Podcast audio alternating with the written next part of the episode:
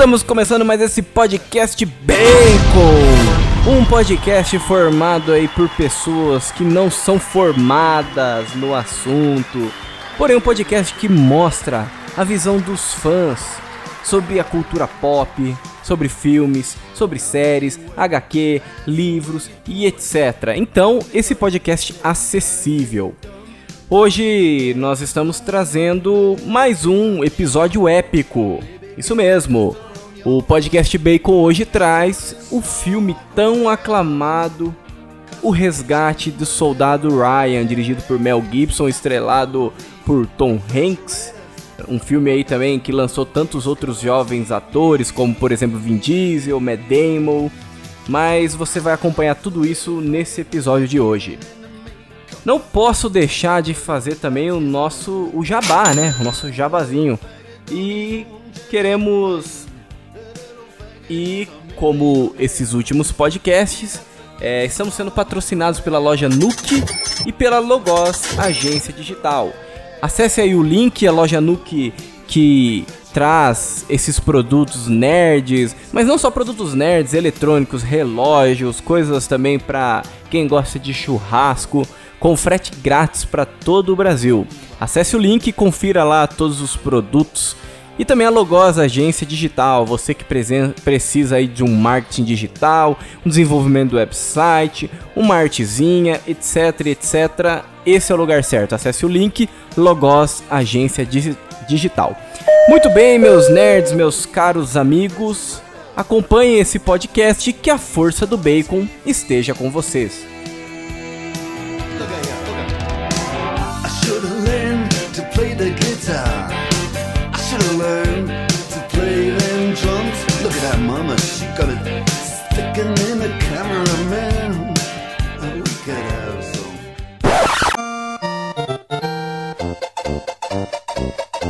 Estamos então aí com mais esse novo podcast. E eu queria dizer que é bom que esse tal de Ryan valha a pena. Junto comigo, o Lucas, estão, está participando aí também, direto de Curitiba, o Guilherme. É isso aí, galera. E eu queria dizer que apesar de tudo, a HR educa os sentidos, estimula a vontade, aperfeiçoa a constituição física, leva os homens a uma colisão tão próxima que o homem é a medida do homem. Isso aí. E junto comigo e com o Guilherme, diretamente de São Paulo, estamos contando aí com a presença do Lucas L. É isso aí, galera. Faça por merecer. Diga que eu vivi bem e que eu sou um bom homem. Estas são frases marcantes deste filme. It's me, Mario!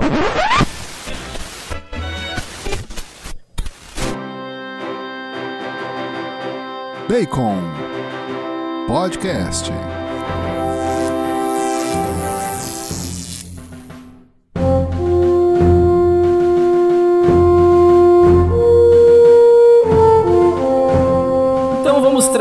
A sinopse desse filme. Bom, é, basicamente o filme se passa no período da Segunda Guerra Mundial, né? No seu final quase, né? É, onde o objetivo principal do filme, né, o enredo, é baseado em resgatar um soldado, que o próprio nome já diz, é o Ryan, o soldado James Ryan, que é o caçula de quatro irmãos, né? E existe todo um conceito, todo um motivo, toda uma motivação para ir resgatar esse, esse soldado e é mandado uma equipe de oito companheiros aí, né? É, muito bem preparados ou não, é o que a gente acaba descobrindo no filme, para resgatar esse tal do soldado Ryan, né? Vamos ver se realmente ele vale a pena ou não.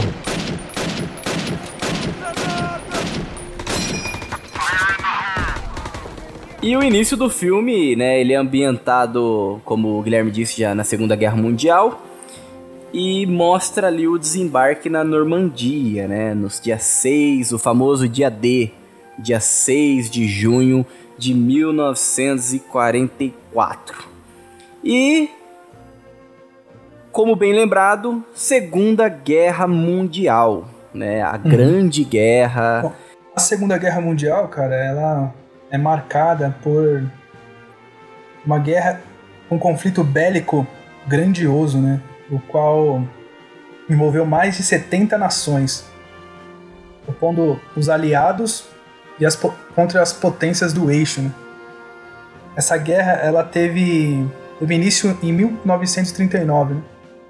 Como o filme retrata esse, esse dia D, né, foi um dia marcante porque foi o dia que historicamente também mostrou esse avanço para o fim da guerra, né, como se fosse um, início de um final, onde as forças aliadas né, conseguem invadir e, e, vir com um ataque massivo né, diante dos alemães. Mas essa guerra ela, ela é marcante também porque foi até na história atual um dos maiores conflitos dos quais é, acarretou aproximadamente 70 milhões de pessoas, 60, 70 milhões de pessoas que morreram, né? A guerra aí que durou seis anos e um dia. É, e dentro, dentro desses 70 milhões, é mais 70 milhões de mortos, teve é, deles foram 6 milhões de judeus executados, né?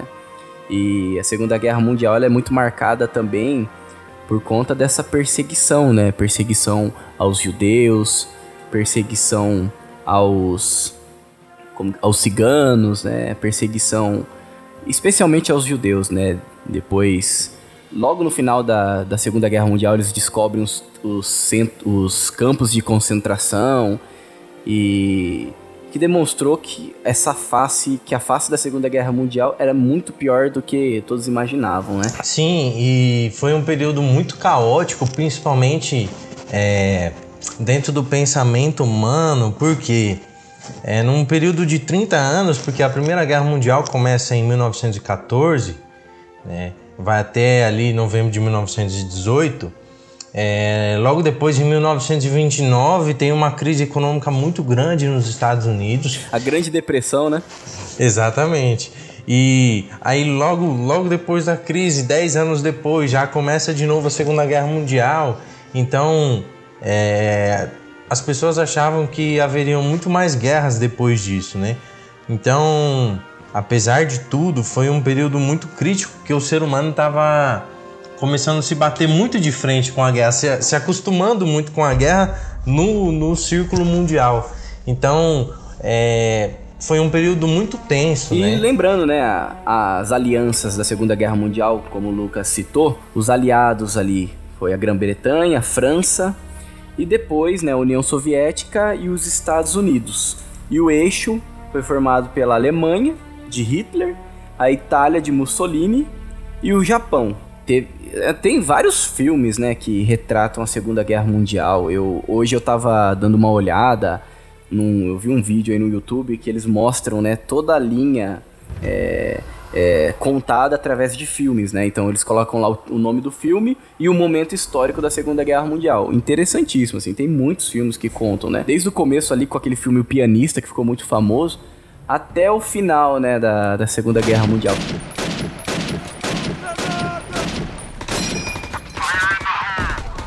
É, eles dizem que a guerra ela traz um avanço tecnológico e realmente acontece. Foi basicamente dessa guerra onde surgiram-se os produtos enlatados e a internet. E deixou essas consequências aí, né? Porque os homens foram para a guerra, as mulheres ficaram em casa, as mulheres então começaram a entrar no mercado de trabalho e é aí que surge, né, o início ali da dessa que chamam hoje, né, do empoderamento feminino, né, do movimento feminista, enfim. É, essas são também uma das, uma das principais né, consequências da, da guerra. Sim, também não podemos esquecer que logo depois né, da rendição das nações do eixo, seguiu-se também a criação da ONU, né? Organização das Nações ah, Unidas. verdade. A partir disso é, se, se inicia né, essa... Também é importante lembrar e frisar que é a partir daí o, duas nações, grandes nações que eram aliadas, passam a, a se tornar inimigas, dando início à Guerra Fria, né? tão famosa Estados Isso, Unidos e União Soviética. Verdade. É até, engra... é até interessante, né, citar, assim, a, o envolvimento, seja dos Estados Unidos e da União Soviética na Segunda Guerra Mundial, porque, assim, os Estados Unidos, ele entra depois do de Pearl Harbor, né? Depois do ataque em Pearl Harbor. Aí ali foi, o, foi ali que...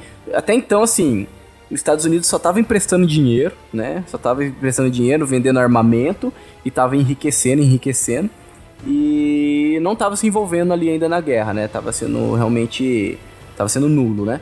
Até que tem um ataque ali em Pearl Harbor e os Estados Unidos se envolve totalmente na guerra e depois teve também grande importância no dia D, enfim. E a União Soviética é engraçado porque assim, é, os Estados Unidos ainda estava sendo nulo, né? Tava sendo neutro, essa é a palavra.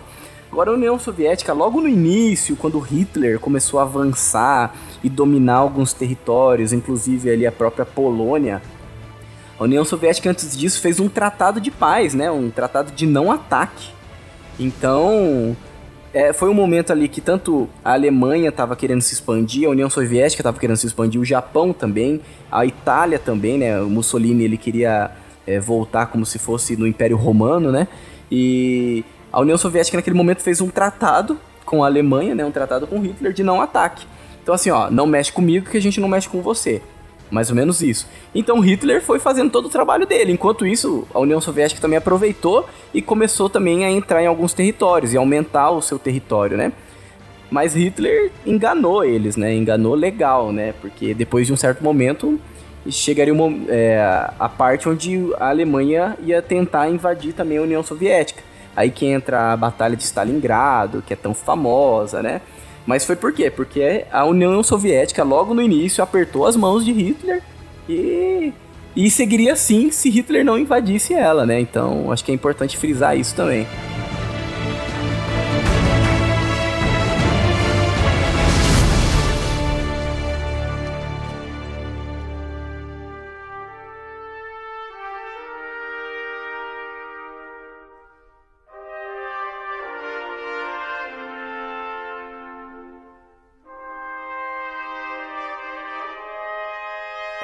É legal também frisar que a época da Primeira Guerra Mundial, a época da Segunda Guerra Mundial, existia muito essa questão de você se alistar voluntariamente, né?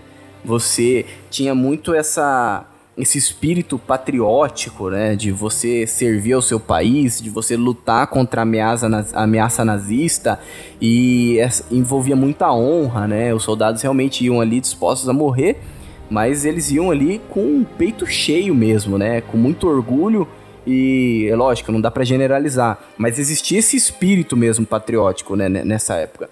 Mas uma pergunta que não quer calar para hoje, né? É, você iria pra guerra? Você se voluntaria? Volun você, de alguma forma, é, se entraria na guerra de forma voluntária? O que, que, você, o que, que você acha sobre isso, Guilherme? Olha, é. É complicado, porque. Pergunta difícil. Guerra é guerra, né? Você sabe que você não. Vai para provavelmente não voltar. E, uhum, mas eu acho que é. pela a nossa cultura não tem muito isso de de se motivar não. à guerra, né? Tanto que né, é, nosso exército aí não tem tanta motivação, apesar das propagandas da televisão. Então a gente não uhum, tem essa sim. muito essa cultura, né? Então, assim, pois é. Me, por vontade minha mesmo, não, não iria não. Bom, eu também não iria não, cara. E eu ainda olho até hoje minha reservista e vejo lá, né? Fui dispensado por excesso de contingência. E... que, que, não existe orgulho nenhum nisso, né? Mas realmente eu também não, não seria um, um Eu fui dispensado por ser filho único. É mesmo? Caramba, hein? Exatamente, por ser uma coisa que até então, nesse momento da guerra, não existia. Sim, sim. É, é. a gente vai, e... vai dar uma aprofundada nisso. Exatamente, é, é algo abordado no filme lá pra frente, Aham, né? Sim, sim, verdade. E você, Lucas? Você que tem esse espírito aí patriótico também, iria pra guerra de forma voluntária? É interessante, cara, pensar dessa forma, porque o contexto que a gente vive, eu acho que não dá pra, pra gente falar, não, eu iria pra guerra, não iria, né? Porque uh -huh, sim. é um tempo novo, né? Um mundo diferente e percebendo até mesmo a, esses avanços tecnológicos, né? Que, que a gente convive, né? Não sei nem se haveria espaço para uma guerra em si, né? Pois a é. gente percebe muito quem acompanha, principalmente as informações, principalmente ali no, no Oriente Médio, aquela região, né? Quando tem os ataques, você vê que é maçante, né? Sim. É, é meio que desumano quando você vê uma nação como os Estados Unidos que, que dá suporte para defender agora recentemente, né? Que eu até vendo essa notícia há pouco tempo do, do líder do Estado Islâmico, né? Que foi, foi um ataque que fizeram lá de uma forma muito organizada, muito precisa, com poder de fogo imenso, né? Eu, eu penso nisso, né? Porque diferente de vocês, quando eu fiz o meu alistamento, eu queria servir, né? Eu queria servir, mas não, não pensando em guerra, né? Acho que ninguém pensa em guerra, mas eu pensava em, em, em seguir carreira, principalmente eu sempre gostei muito da aeronáutica. De, de avião, então eu falei, ah, aqui é uma porta, uma oportunidade, só que em São Paulo, excesso de contingente também, acabou que foi um, um sonho frustrado, vamos dizer assim. né? Mas é de se pensar. Eu, eu gostaria, acho que até de, de rever essa sua pergunta, se eu iria para a guerra, mas no contexto de uma Segunda Guerra Mundial, né? Diante da missão, né? Porque você você não vê simplesmente, eu acredito que principalmente no filme, você vê que eles não não olham para a guerra por uma guerra, né? Mas eles vêm com uma missão. Uma missão para estabelecer a paz, né? através da, da, da guerra, através da luta, né? Para que no final eles possam viver um mundo de paz, né? Então tem um, um que a mais nessa, nessa visão de guerra né? desse, desse filme. Sim. E eu acho que a gente pode pegar, vou até levantar uma curiosidade para a gente já entrar num- num outro assunto antes de basear no filme direto. É algo que ajudou muito na construção desse filme, principalmente nessa ambientação de guerra, é que o Steven Spielberg, que é o, o diretor, o pai dele participou da, dessa guerra, né? Da Segunda Guerra Mundial, ele serviu. Sim, Então, ele verdade. teve. A gente achava que. é, pensando na época do lançamento desse filme, né? 1998 não foi um ano é, repleto de, de referências para o cinema. Né? Nós temos aí aqui no Brasil o filme central do Brasil, mas no período no mundo assim, é, o Resgate do Soldado Ryan é, foi um basicamente um, um teste para o Steven Spielberg, porque ele já tinha feito alguns filmes muito bons, lógico, né? Como o Extraterrestre, o Tubarão, é, entre outros aí, Contatos Imediatos, é, a lista de Schindler, né? Então ele já, já tinha uma referência muito boa. Jurassic Park em 93. Então o pessoal falou: será que ele vai fazer só mais um filme de guerra? Ele acaba surpreendendo muito é, na forma com que ele mostra e principalmente as abordagens que ele tem, que você percebe que ele teve referências de quem participou, não pelos ambientes, mas da, da forma com que E- e ele desenrola eu, eu o acredito filme. que quando a gente. Eu tive a oportunidade também de, de conviver no, numa época em que eu residi até no, no Paraná, que é a terra natal da minha mãe. Tinha um senhor que ele foi para uma guerra, só que eu não me recordo se foi a Segunda Guerra Mundial. Ele. que o Brasil também mandou soldados, né? E ele dizia, eu, quando eu perguntava alguma coisa, ele falava muito pouco, eu lembro disso. Porque realmente, é, olhando pelo grande trabalho que foi apresentado no filme, né, você realmente percebe que o ser humano chega ao limite. né? Chega ao limite humano, né? É quase como que você. Esses homens né, que, que viveram eles não querem lembrar, né? Como se fosse uma situação limite de crise, de caos, né? Então que mexe totalmente com a estrutura humana.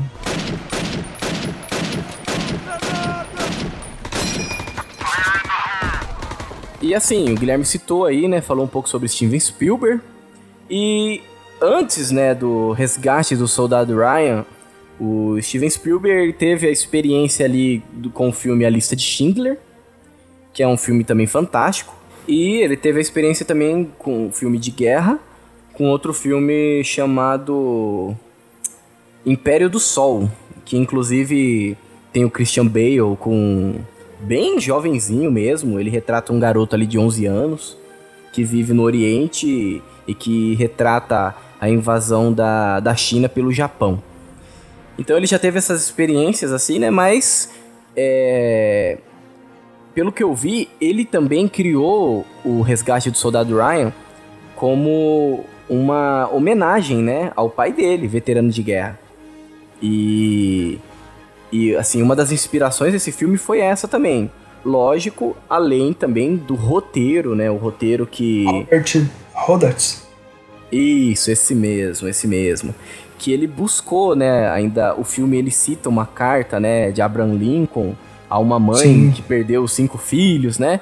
E ele realmente ele buscou lá essa história na, na Guerra Civil Americana e através dessa, dessa história ele se inspirou para criar o filme aí, O Resgate do Soldado Ryan. Como o Guilherme falou também antes, é, existiram depois alguns fatos mesmo de soldados, né, que de, de mães, né, de famílias que perderam uma liagem inteira de filhos na guerra, né? É, mas depois acho que mais embaixo que a gente fala um pouquinho sobre, sobre a história por trás mesmo do, do resgate do soldado Ryan, né? E assim ele ele foi inspirado né, a criar esse filme, Resgate do Soldado Ryan, que recebeu ali seus 5 Oscars e foi indicado para mais de 10, né, de, para mais 10 Oscars, né, e, e, ele se tornou uma grande referência também nos filmes de guerra, e que foi ali uma homenagem ao pai dele, né, que foi veterano de guerra. Logo em seguida, é, Steven Spielberg, junto com o Tom Hanks, que é o protagonista no filme, eles iniciam a produção do, da série também, aclamada, Band of Brothers, que retrata também a visão da Segunda Guerra Mundial pelo exército americano. E eles continuam também com The Pacific, que retrata a visão da Marinha Americana. E estão aí em produção aí uma nova série que vai retratar a visão da aeronáutica americana. Então, Steven Spielberg ele criou mesmo uma, uma ele se tornou uma referência, né, nesse estilo de filme também. Além de toda a grandeza que ele já tem, né? Só queria, só queria comentar que eu acho que ele fez o, resgate do soldado Ryan para poder se retratar do Arca Perdida, né? É, como que é? Não, não sei disso não. Do Indiana Jones, porque ele faz ah, o Indiana entendi, Jones, entendi. né? Ele praticamente não faz diferença para a história, pelo contrário, se não fosse ele, os nazistas não teriam achado o caminho correto É, da arca perdida, né? Ou seja, ele, ele acaba com o filme, entendeu? Ele faz o Indiana Jones parecer um vilão, praticamente. Pois é. Mas brincadeiras à parte, né? O filme praticamente aí pra ele se. Ele se. se redimir. Só, só explica essa referência que você trouxe aí. Pode ser que o, o pessoal que ouviu não, não conheça. Ah, é porque no filme Arca Perdida do Indiana Jones, onde ele também é diretor, é, o Indiana Jones começa a procurar a Arca Perdida, que é no período da Segunda Guerra Mundial, e os nazistas querem achar essa Arca Perdida para liberar uma, uma fera, para ter mais poder, descobrir uns monstros lá. E a- os nazistas não estão encontrando. E quem encontra é o Indiana Jones e os nazistas acabam pegando a arca dele e aí ferra tudo, entendeu? Então, basicamente foi por conta dele. E, e na série The Big Bang Theory eles comentam bastante disso. É bem legal. E fica engraçada essa temática, né? Mas é, é bacana porque para esse filme Resgate do Soldado Ryan, ele o Steven Spielberg ele cogita, até levanta muitas hipóteses para colocar o Harrison Ford para o papel do Tom Hanks, né? E ele acaba trabalhando com o Tom Hanks, gostando muito, e eles depois acabam trabalhando em outros filmes, inclusive o Prenda-me Se For Capaz, que é um filme sensacional que eu não sei quem é melhor naquele filme, se é o Leonardo DiCaprio ou o Tom verdade, Hanks. verdade. Aí eles voltam a trabalhar novamente com o terminal e eles começam a fazer sua listinha juntos aí.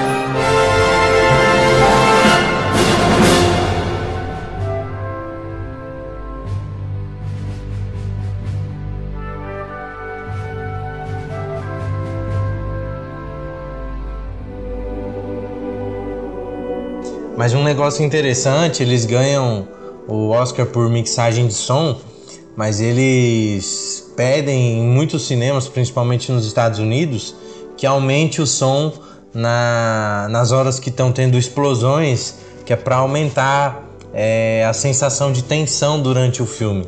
Isso é bacana porque no todo mundo fala nas críticas e realmente é os primeiros 25 minutos você parece realmente que tá numa guerra, são muitas cenas de ações, Caraca, né? é, pois é. E- Nossa, aquela cena é. E a luz parece que fica mais cinzenta, o, o quadro parece que fica mais cinzento.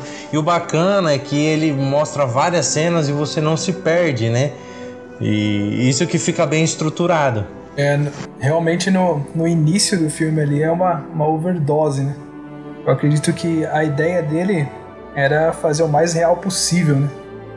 E falando na, na questão dos Oscar também, né? Que ele foi melhor fotografia, melhor edição, melhor edição de som, como foi falado aqui.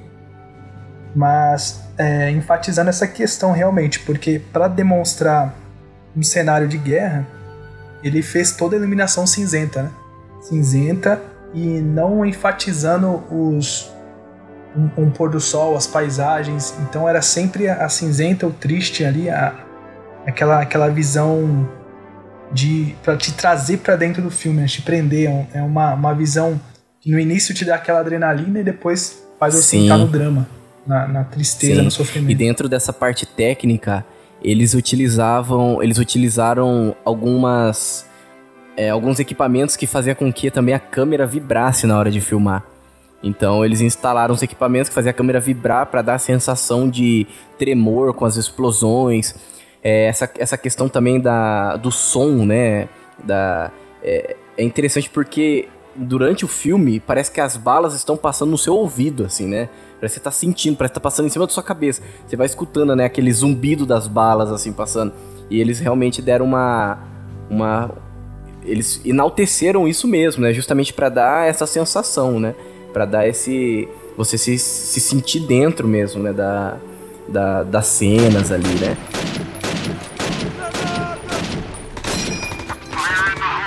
E como a gente já falou aqui, né, e tá falando ainda, já podemos entrar na primeira parte do filme, né? A primeira parte do filme que é o início, o dia D, né, que que é a invasão, né, quando- é, os aliados, eles desembarcam na Normandia no dia 6 de junho de 1944.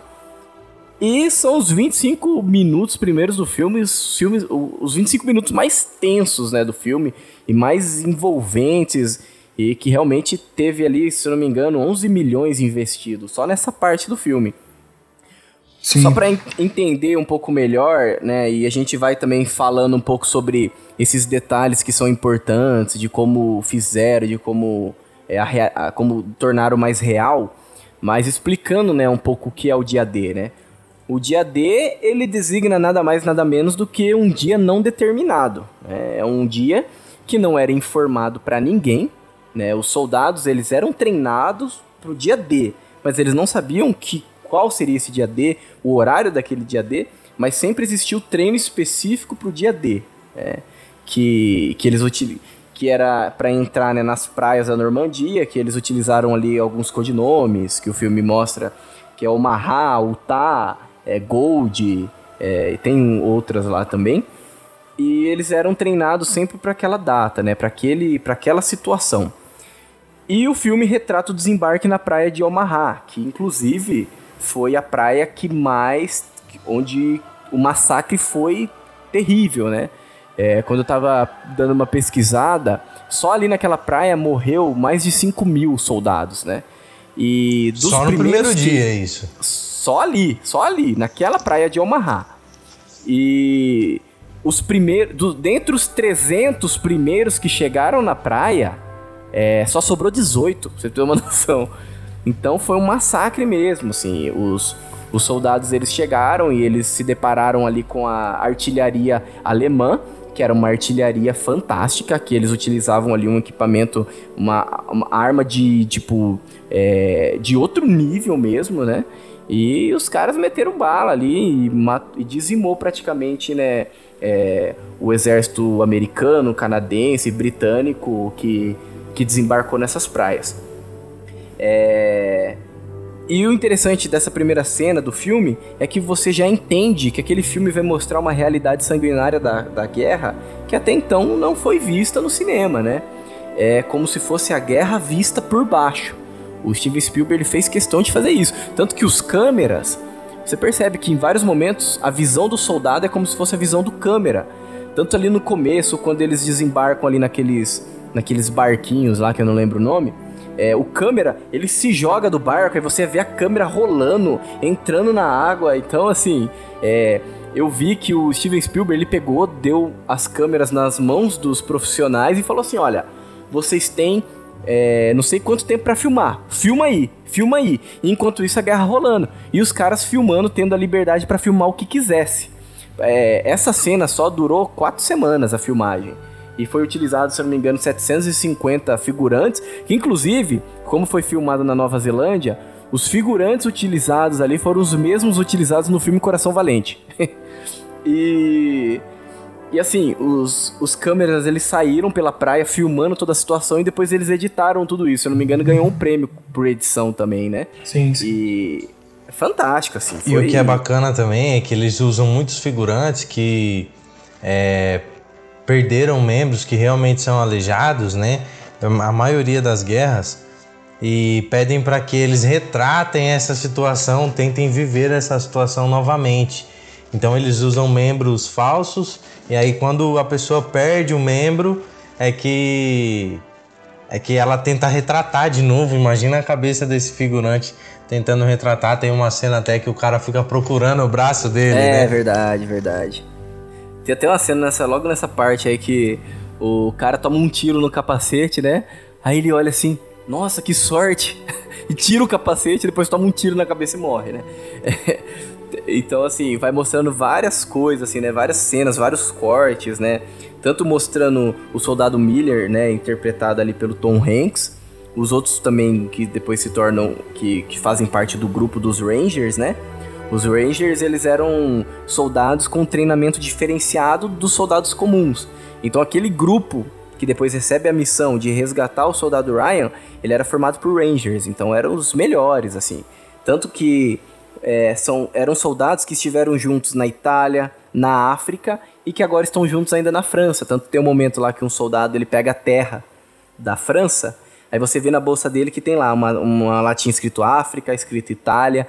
Então, eles já estão esgotados, assim, da guerra, né? Eles já estão praticamente, eu acho que há um ano lutando na guerra. E estão ali no dia D, né? Então mostra também é, essa... Tem muitos detalhes no filme que, que dão essa profundidade também muito maior, né? É interessante pensar nessa questão que você colocou sobre o dia D, porque não há, não há um dia, não há um horário, né? Mas eles estão preparados. Isso remete a gente também a quando traz para uma, uma experiência pessoal, né? Eu acredito. Não tem como você não, não se ver no filme, né? Mas é o estar pronto. E eu acredito que quando eles. Quando passa aquela cena, é interessante você perceber aqueles e estão prontos para aquele momento e os que ainda não se, se encontram, não se consideram prontos, né? Que, que ficam lá com medo ou que no caos preferem fugir, mas morrem. E nesse, nesse sentido é interessante é, tratar essa questão do dia dele, que realmente não tinha, vai ser hoje, né? Chegou o momento, então é estar preparado, né? estar pronto. E o, o que é legal também enfatizar é que a maioria dos, dos soldados que, principalmente desse grupo dos oito, eles fizeram treinamento militar, né? Alguns, acho que se eu não me engano, só o Matt Damon e é o Ryan que não, não prestou serviço, né? Não, não teve o treinamento militar. Mas todos eles tiveram e isso ajudou muito mais na, na concretização das imagens, né? A, a questão do investimento também, esse, esse investimento bilionário né, de, de valores é, eles buscaram as armas do tempo, né? Até mesmo aquela, aquela metralhadora que eu não consegui não desvincular do. do. Medal of Honor. né? Que dá aquela, aquele estralinho da. quando acaba, né? Aham. Não tem como. Trim, que ela E cai, ela, né? e ela verdade, foi uma, verdade, uma arma usada é durante mesmo. muito tempo. Aquela metralhadora ela não tinha um poder de fogo muito, muito grande, mas ela, ela era boa porque ela não, não esquentava, né? Então eles usavam, usavam ela bastante. Sim. Foi um marco né, para aquele tempo. A questão também que eu achei muito interessante pesquisando foi que a partir dali eles começaram a desenvolver os veículos anfíbios, né? São aqueles que conseguem andar na, na água e na terra. Que é esse, esse comboio que chega né, na, na praia. Já são recebidos pela, pelas ponto 30 dos, dos É. alemães. Uma coisa que é, é muito legal é que esses oito, eles são os Power Rangers, né? Como o Lucas citou, eles, eles são muito bons, né? E eles basicamente são treinados principalmente para matar. E a missão deles, na verdade, se torna um resgate, né? E é muito bacana ver que por um bom período do filme, né, eles, eles só fazem isso porque é uma ordem, né? É uma ordem do superior deles.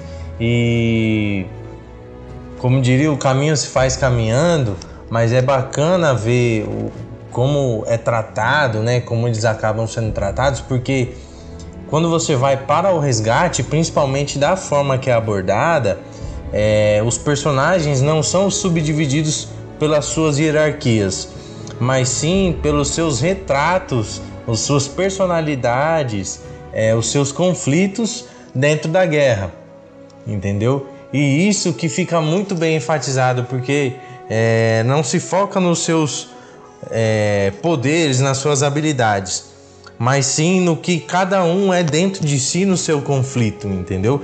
E aí é, é bacana porque tem uma parte que um do, do um, eu acho que até o Tom Hanks, né, é, fala isso. O que faz dele melhor do que nós? Nós também temos mãe, né? Mas eu acho que é durante todo esse percurso do resgate que eles identificam o valor da vida de alguém e o quanto a vida de alguém vale para um outro alguém também.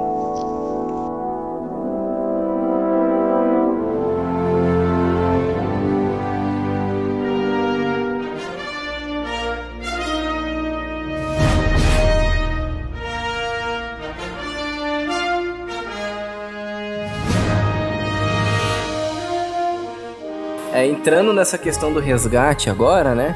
Que é o tema central do filme. É.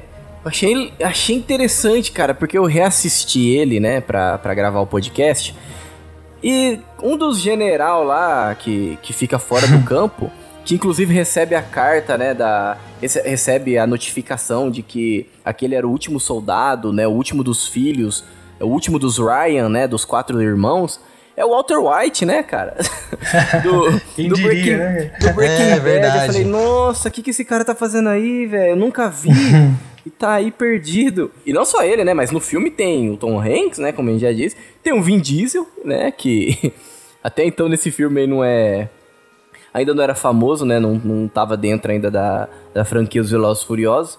E o Matt Damon, né? Que, que inclusive tem um- uma, uma coisa interessante que o, o Steven Spielberg ele queria um ator que não fosse conhecido, que, que ninguém nunca viu, né? E ele contratou o Matt Damon. Mas nesse meio tempo, o Matt Damon gravou aquele filme. Como que é o nome daquele filme antigaço mente dele? brilhante, não. É. mente, uma mente, É uma coisa assim. mente brilhante, né? Gênio Indomável. Gênio indomável, Isso, quase igual. isso. Mente Brilhante é do Russell Crowe, não é? Quase, quase. É, Gênio exatamente. Indomável. E assim, esse filme já tinha lançado antes de lançar o Resgate do Soldado Ryan e foi um boom na carreira dele. Então no Resgate do Soldado Ryan, ele já era famoso, mas não era algo proposital, entendeu? E entrando, né, agora mesmo de vez na missão, é a missão de resgatar o último dos quatro irmãos vivo, que é o Ryan, né? E por trás dessa história, como a gente deu uma pincelada logo no começo do podcast, é, o Rodat, né, o roteirista, ele misturou a ficção com a realidade, E o caso mais conhecido é dos irmãos Sullivan, né? Que são cinco, cinco irmãos que morreram em 1942 no ataque ao navio é, Ju, Juno, uma coisa assim, do Oceano Pacífico, que foi um ataque feito pelo submarino japonês. E a partir daí que cria então essa lei onde é, de, de, de não ir todos os irmãos para guerra e se for filho único também não ir para guerra, né? A partir desse momento aí da Segunda Guerra Mundial, desse caso, que cria que surge essa lei, né? Do, do filho único e também de não ir todos os irmãos, né? Para lutar a guerra. E o soldado Ryan, ele era um paraquedista, né, que foi lançado depois das linhas inimigas. Então, assim, além da invasão que ocorreu pelas praias francesas, é, antes disso, é, vários paraquedistas foram lançados mais para o meio, né? E o soldado Ryan, ele foi um desses paraquedistas. E então inicia aí uma missão liderada pelo capitão John Miller, que é o Tom Hanks, para encontrar, como eles dizem mesmo no filme, essa agulha no palheiro. E então é separado esse, esses Rangers, né, que são os melhores profissionais, é, são pessoas que não têm parentes, é, é como se fosse aqueles soldados que é bem retratado naquele filme Falcão Negro em Perigo, que são os mais os top, né, do, do exército mesmo, que é treinado isso, uma força de elite. Como uma força mesmo. de elite. E né? como o Gui disse, né, esses, esses soldados liderados pelo Miller, eles possuem é, características muito fortes, né? Então, só para falar bem por cima, né, quem são cada, cada um desses soldados, além do comandante, né, que é o Tom Hanks, o Miller, que eles descobrem que é um professor, né? O grupo, ele é formado pelo sargento Rovart, que é interpretado pelo Tom Sismore, é, e os soldados Raven, que é aquele rebelde, né, que é o Edward Burns, que interpreta ele, que hoje inclusive é diretor, é aquele mais rebelde que quando. É, que o tempo todo reclama e que tem um momento do. É, bem genioso. Uhum, tem um momento que ele quer ir embora, que ele carrega um trabuco imenso na mão o tempo todo no filme. Aí tem o Melish, que é um o judeu inconformado, né? Que é um, um, judeu lá que o tempo todo fica mexendo com os nazistas também, porque ele é judeu. Tem o Jackson, que é o sniper, um estilo redneck americano, né? Que é aquele uhum. caçador aquele mais do interior que usa que usa bota, chapéu, né? O que é religioso, que inclusive o filme inteiro cita os salmos, né, na hora de dar o tiro. Tem o Caparzo, que é interpretado pelo Vin Diesel, né, que é o primeiro papel dele importante, e o primeiro a morrer no filme. E o enfermeiro Wade, né, o enfermeiro Wade, interpretado pelo Giovanni Ribisi, que é um que, você, que é um cara que morre, né, chamando pela mãe, né, o segundo a morrer, né, que é uma, uma cena também muito forte, né. E o tradutor, que é o, o bananão do filme, né, que é o Orphan, que, que é o cara deslocado, que não recebeu esse treinamento que eles receberam e que é, que é o frangote do filme, além do Ryan, né, que é interpretado pelo Matt Damon. É interessante essa, essa, esse papel do, do né, que, que ele entra meio que realmente de paraquedas, né? Porque eles precisavam de um tradutor e, e ele era datilógrafo, né? Ele não ele escrevia as cartas, né? então ele não, não, não, é aqueles que vieram para a guerra meio que por uma obrigação. Não sei se ele se alistaria. Né? E é interessante Sim. porque este personagem ele de certa forma puxa muito a, ao, ao civil, né? Então é como que aquela pessoa que não quer ir para a guerra, mas está ali, né? Então isso até alguns comentadores que falam do filme, eles falam que esse é, é, é a visão do, do leigo, a visão nossa, né? a visão do, do civil, não do militar.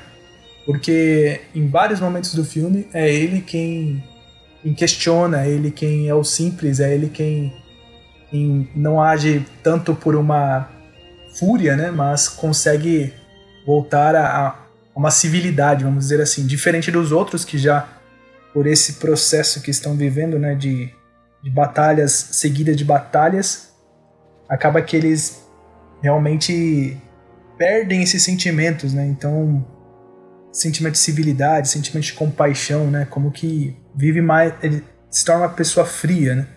Acho que é interessante porque o Uphan, ele, ele vem para mostrar esse oposto, né?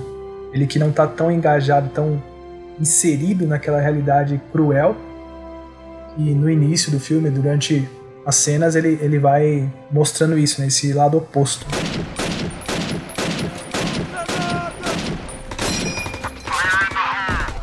Depois de passar muita coisa, é, um dos soldados morre, que é o Vin Diesel, eles encontram o Ryan errado, aí eles vão ao encontro do Ryan certo. Aí existe aquele momento ali que é um dos mais marcantes do filme, pelo menos que mais me marcou, que é quando acontece a segunda morte, que é quando o Capazzo morre. E como eu falei do personagem, ele morre durante um combate e ele morre chamando pela mãe dele, né? Até então ele não sabia da gravidade, aí quando ele descobre lá onde que a bala atingiu, então ele já sabe que ele vai morrer, e ele, e, e ele não queria morrer, né?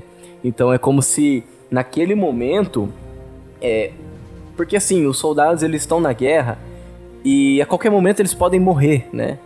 Mas é como se naquele momento a casa caísse e eles percebessem, realmente, a gente pode morrer mesmo, né? E isso pode acontecer com a gente também. É, acontece com um amigo deles, né? Já o segundo amigo, né? E, e, parece que naquele momento a casa, né? Toda a estrutura que o grupo tinha construído, ela, ela se racha, ela racha ao meio. E é o momento que mostra o choro do capitão, é o momento que aquela cena do nazista, que eles liberam o nazista, né? E, e gera aquele caos total dentro do grupo. Então essa é uma das cenas assim mais marcantes que, que o Tom Hanks fala que ele é professor e ele começa a dizer, né, que de, depois de tudo que aconteceu, é um deles quer ir embora e tá aquele caos, né? Ele, ele fala, sabe qual que é o sentido dessa guerra para mim agora? O sentido dessa guerra é voltar para minha esposa. Então é como se eles caíssem em si, né? E percebessem que, que eles estão numa coisa sem sentido nenhum. E tem até uma, uma frase do Steven Spielberg falando do filme, que ele falava assim, né? Que não existe sentido no inferno. É, porém, mesmo assim, é possível encontrar decência dentro dele. Que é essa cena, né, do filme. Onde, mesmo diante de tudo isso, eles ainda conseguem liberar o nazista é, depois o que o nazista faz, né, você percebe, caramba, que cagada que eles fizeram, devia ter hum. matado ele, né? Mas ainda assim eles estão tentando, eles ainda trazem esse um pouco de decência para aquele momento, né? Porque eles já estão no meio do inferno, eles já estão num momento ali que não tem sentido nenhum. A guerra não tem sentido nenhum. As pessoas estão morrendo, é, as pessoas estão matando e já fazem anos que isso está acontecendo, então não tem mais sentido nenhum.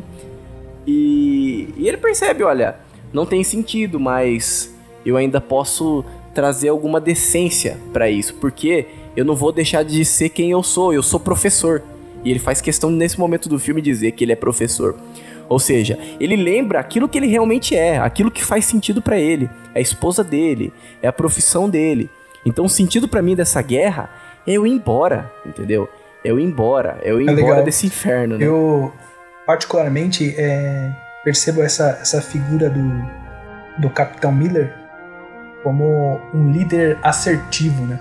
Ele como que diante daquele caos ele consegue liderar e trazer para as pessoas, para aqueles que são seus subordinados, uma motivação.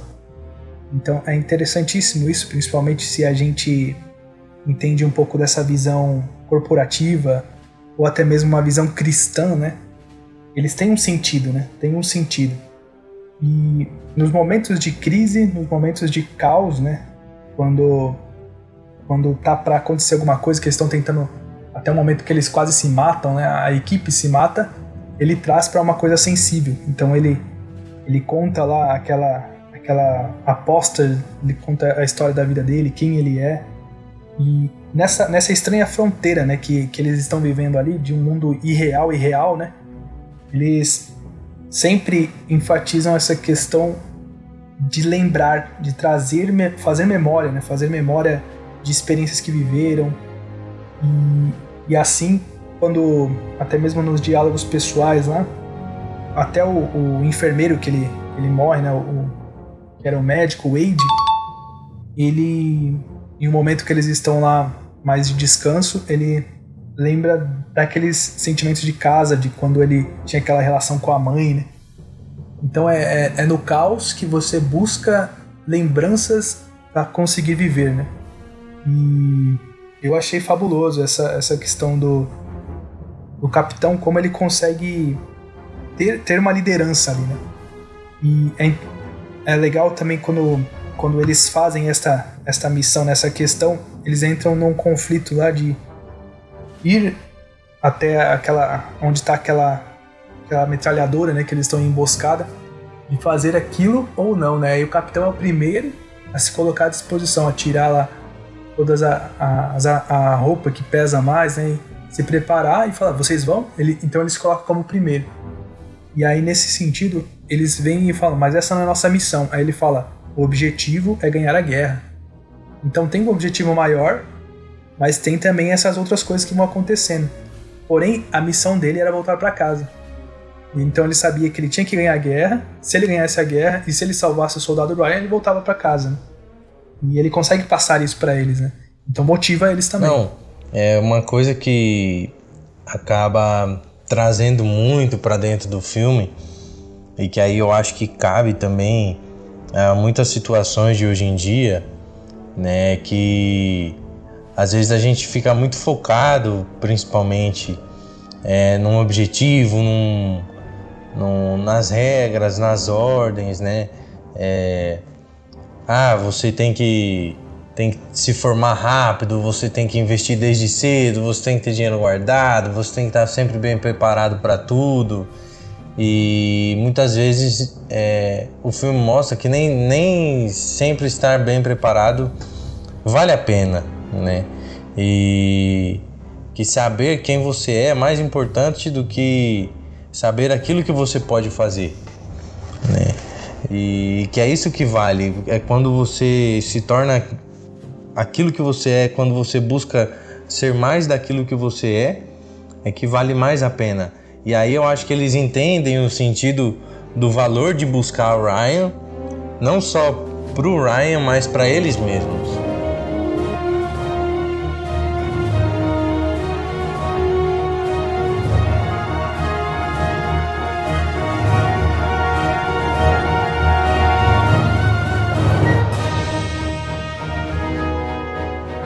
Filme, né, ele, ele continua que eles encontram o Ryan, né?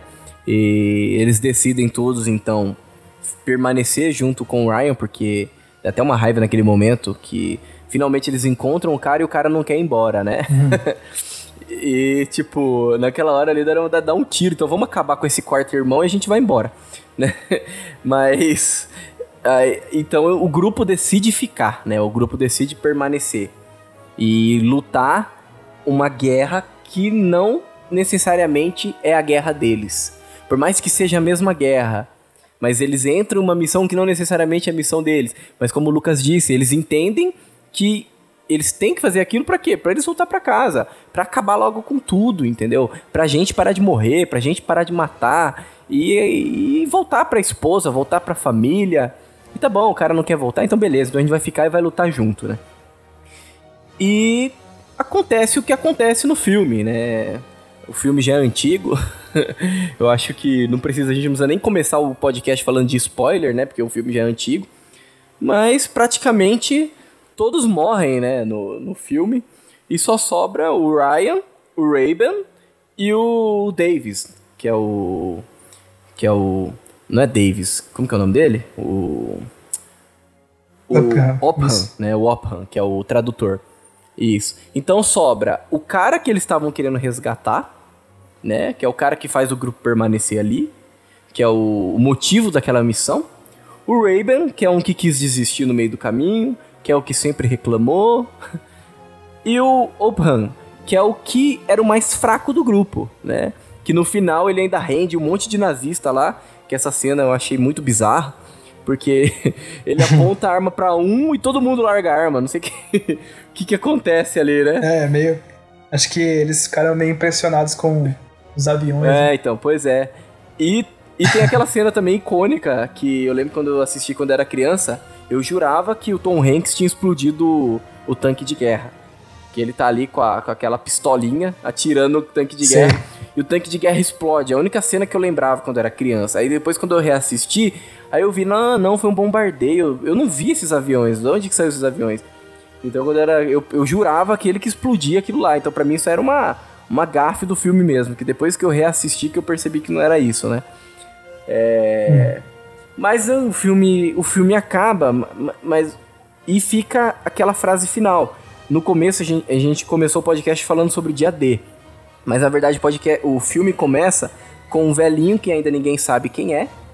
Que depois no final a gente descobre que é o soldado Ryan.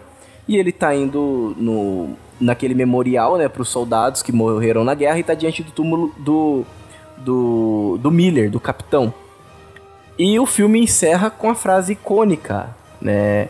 Porque, na verdade, antes do Miller morrer, ele fala pro soldado Ryan, olha, faça por merecer, né?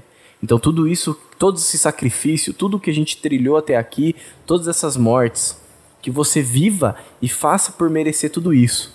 E como quem que foi que citou essa frase? Foi você, né, Lucas? Sim, sim. É, como o Lucas citou no começo, no final do filme ele termina dizendo para a esposa dele, né, o Ryan, é, diga que eu vivi bem, que eu sou um bom homem, ou seja, eu vivi bastante, né? Ele já, já é idoso ali, né? Naquela, já, tá, já está velho. E ele tá querendo dizer que, olha, eu fiz por merecer, né? Eu vivi intensamente a minha vida. E vivi por tudo isso que vocês fizeram por mim. Então, é, o filme, ele mostra essa realidade da morte e da vida. Desde este momento do... Desde o início, né? Que mostra as mortes, que mostra a guerra é, vista por baixo é, depois desse momento da discussão do grupo que a gente acabou de, de falar aqui, onde eles retomam um sentido, e o sentido deles de estar tá fazendo tudo aquilo é para poder continuar vivendo, e eles se deparam com a morte de um amigo, e aquilo leva o grupo né, a um certo desespero, e depois retoma o sentido. É, e o filme encerra com essa frase, né? Eu faço por merecer, é, eu fiz por merecer. Então esse jogo, né, da morte e da vida. Sim eu tive quando quando eu revi também o filme, né, não teve como eu desvincular uma esta essa experiência que o soldado Ryan, né, ele ele buscou, né, como que ele foi salvo. Essa é a experiência, né? Ele foi salvo em um lugar que eles com certeza se não tivesse a ajuda, né, do, do capitão e da equipe que chegou, eu acredito que eles morreriam, né? Ele foi salvo, foi resgatado depois ele tornou como que a vida dele honra por aquilo que foi vivido, né? Por aquelas pessoas que fizeram isso por ele. Então isso para mim foi uma conclusão interessante é, de ter uma vida vivida por honra. Honra de quem? Honra daqueles que de certa forma deram a vida por mim, né? Não tem como a gente desvincular essa de uma experiência cristã, né?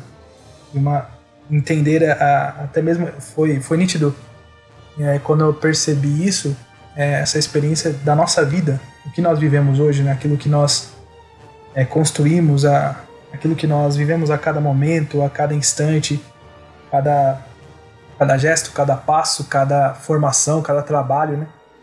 Como que hoje eu vivo uma vida honrada, eu busco uma, uma moral, uma vida ética, uma honra por aquilo que, que fizeram por mim, que alguém fez por mim, né? E alguém me salvou, né? Então, isso para mim foi, foi interessante para jogar nessa nossa visão, né? Cristã de como que a, a experiência de quem dá a vida por outro, né? Consegue restaurar e dar sentido, dar um sentido novo, né? O, o Ryan, ele, de modo particular, né? Ele também pode ser visto como esta pessoa que era, era um jovem né, da família, pelo que mostra a história, né?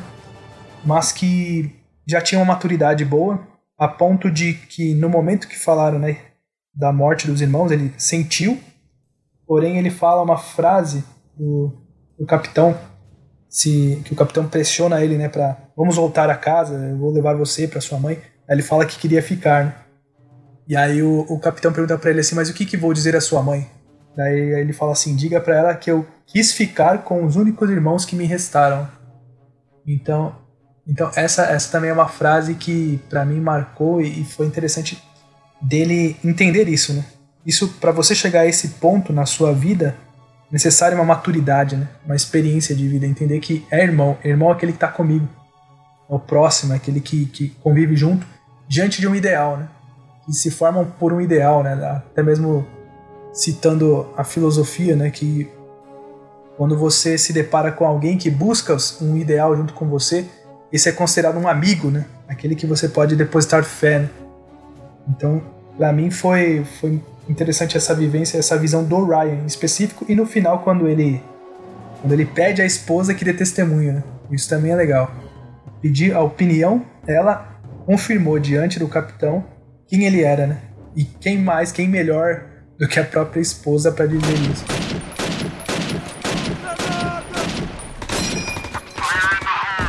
Então, essa também acho que uma, uma curiosidade, né, para nós, é, que em vários momentos, né, eles eles falam fuba, né?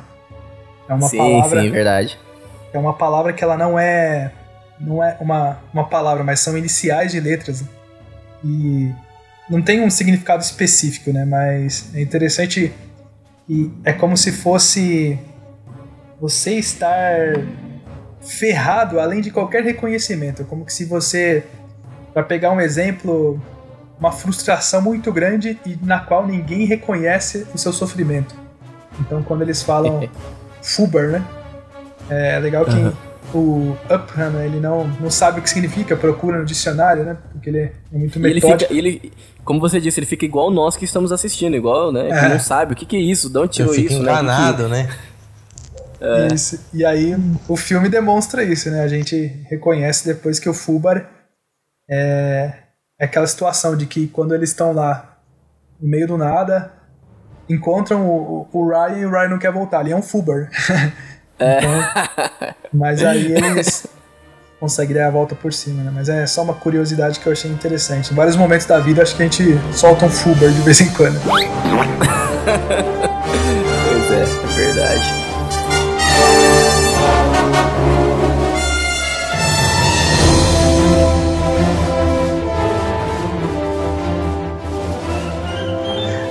Então vamos caminhar para a conclusão desse podcast onde falamos sobre o filme O Resgate do Soldado Ryan, que é um podcast épico também. E, como de costume, nós abrimos aqui o nosso cardápio e damos a nota de 1 a 5.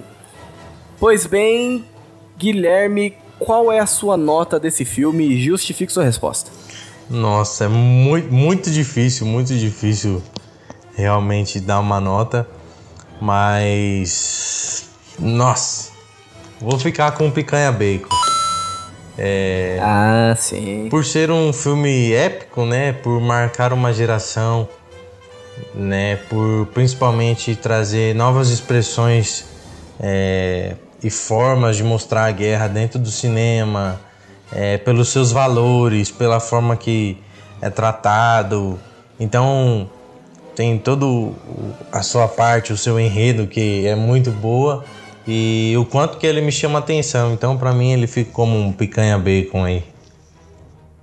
Ótimo, ótimo. E eu vou deixar o, o convidado de hoje por último. A minha nota, eu vou acompanhar o Guilherme também. Vou ficar aí com picanha bacon. Acho que não tem como, é, diante de tudo que a gente colocou aqui, dar menos do que isso. Então minha nota é máxima, acompanho o Guilherme, nota 5, picanha bacon, nota 5 também.